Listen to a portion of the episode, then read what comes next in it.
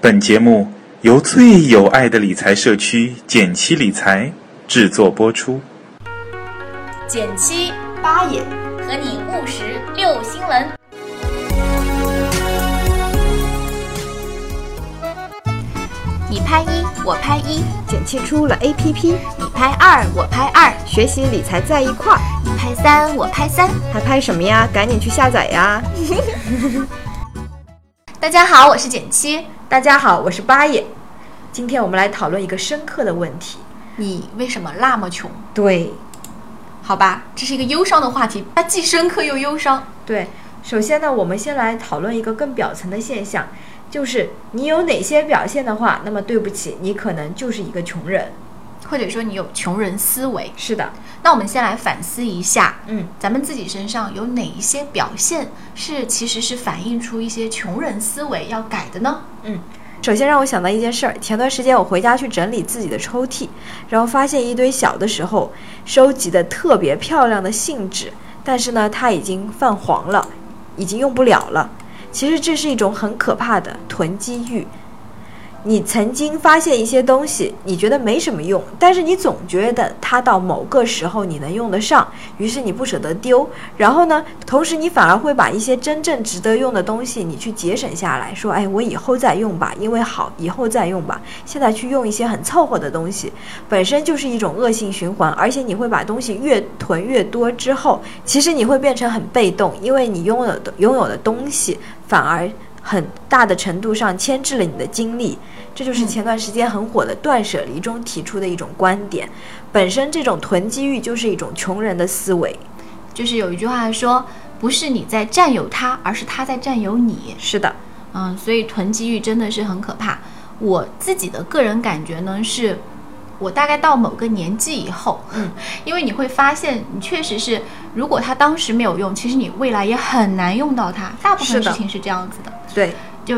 你有没有被问过一个问题，说你吃葡萄的时候，一串葡萄嘛，嗯你先挑那种个大，然后又看起来很甜的吃，还是先把那些掉下来的的小小的吃掉？对，是的。其实我们要慢慢的去让自己成为那个先吃甜的的人。嗯，而且我觉得还有一个原因是，你会成为一个选择障碍症。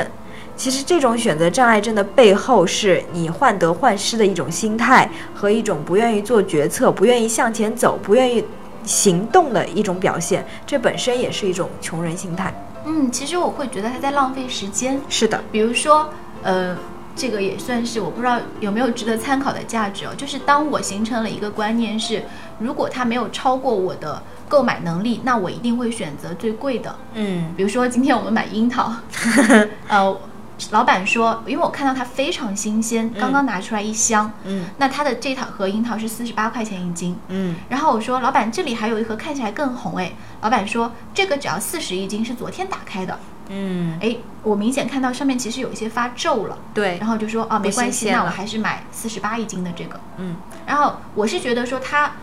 因为你有了这个准则以后，你做决定就特别快嘛，是你的就，不用去纠结说，哎呀，这个怎么办，那个怎么办，你就一个准则，买贵的那个。啊 真的，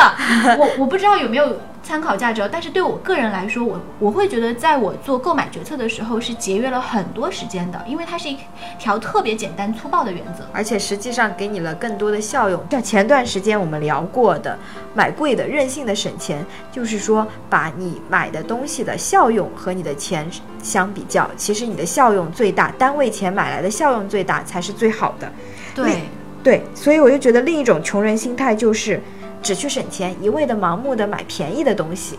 对，就是过度的比价，其实也是一种浪费时间的。嗯，对，是的，所以所谓的货比三家，我会觉得其实男性的这种购买决策的行为模式是很值得学习的，因为特别有效率。是的，而且只买便宜的东西会让你在，就是说陷入一种陷阱，思维陷阱，就是说所有的评测资源的维度都是以钱这个资源来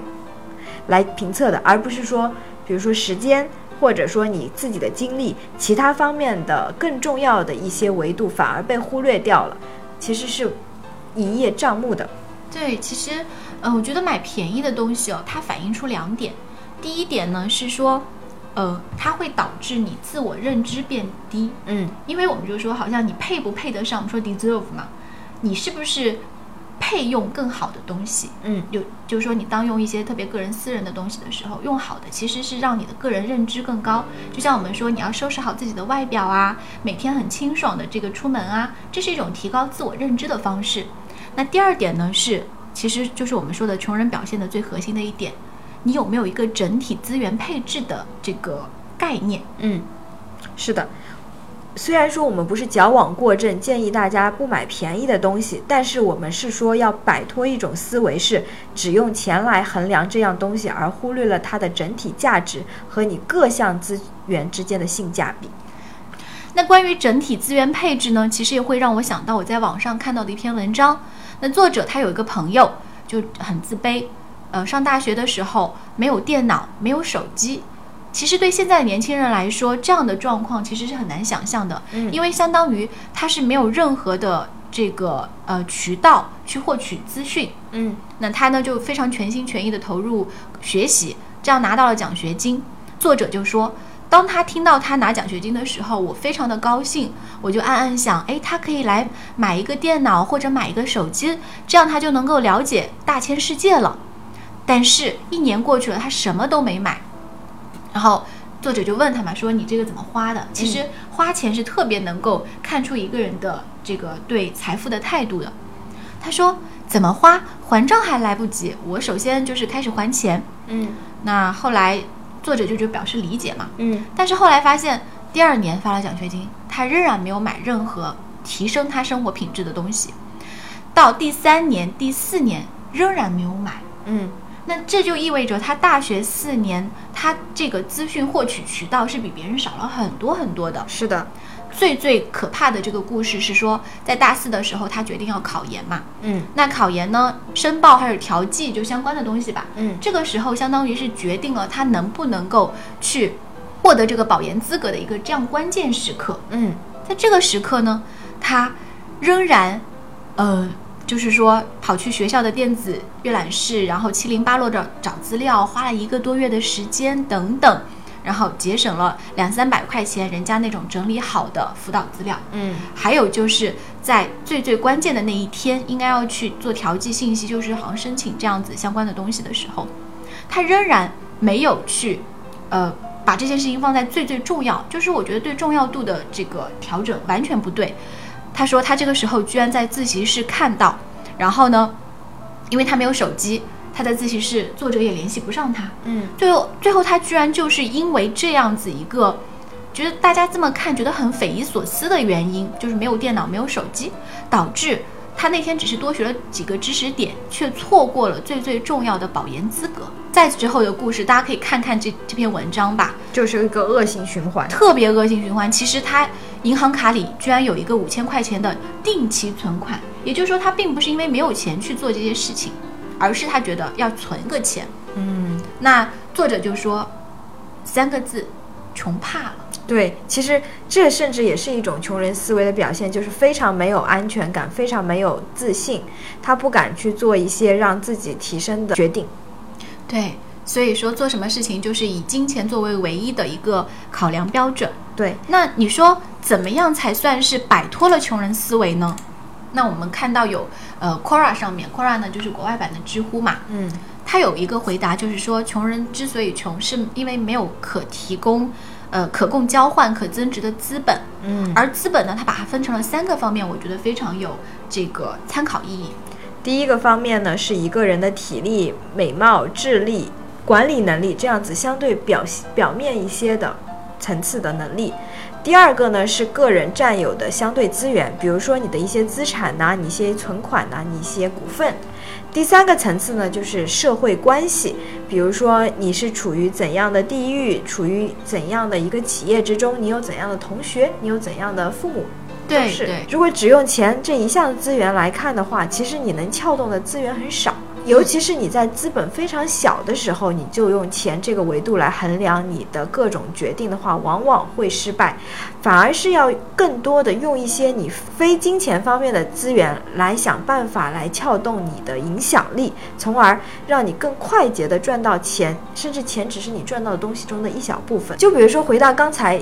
简七举的那个例子中，如果他在拿到第一笔资金或者凑够第一笔钱的时候就去买一个电脑的话，他将损失绝对不是这个考研保研的机会，而且他可以通过更多的讯息，快速的学习更多内容。他可能在大四的时候路也会广很多，比如说他可能已经有了一份很不错的实习，有了很不错的工作机会，不一定要选择考研，选择多了，自然来钱的路子也多了，自己能够进入的层次。也会高很多，所以穷人思维本身不仅是穷这个表现，而是一种你能够掌控、运用、撬动资源的能力。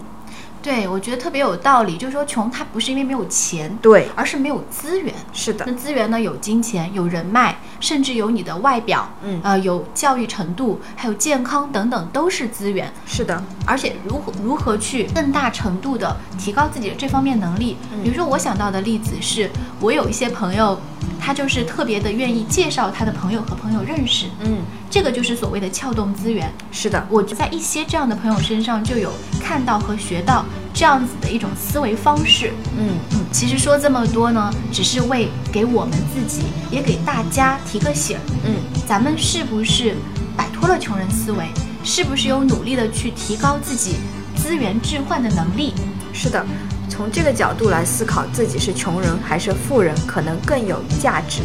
好，我们一起加油，拜拜。拜拜。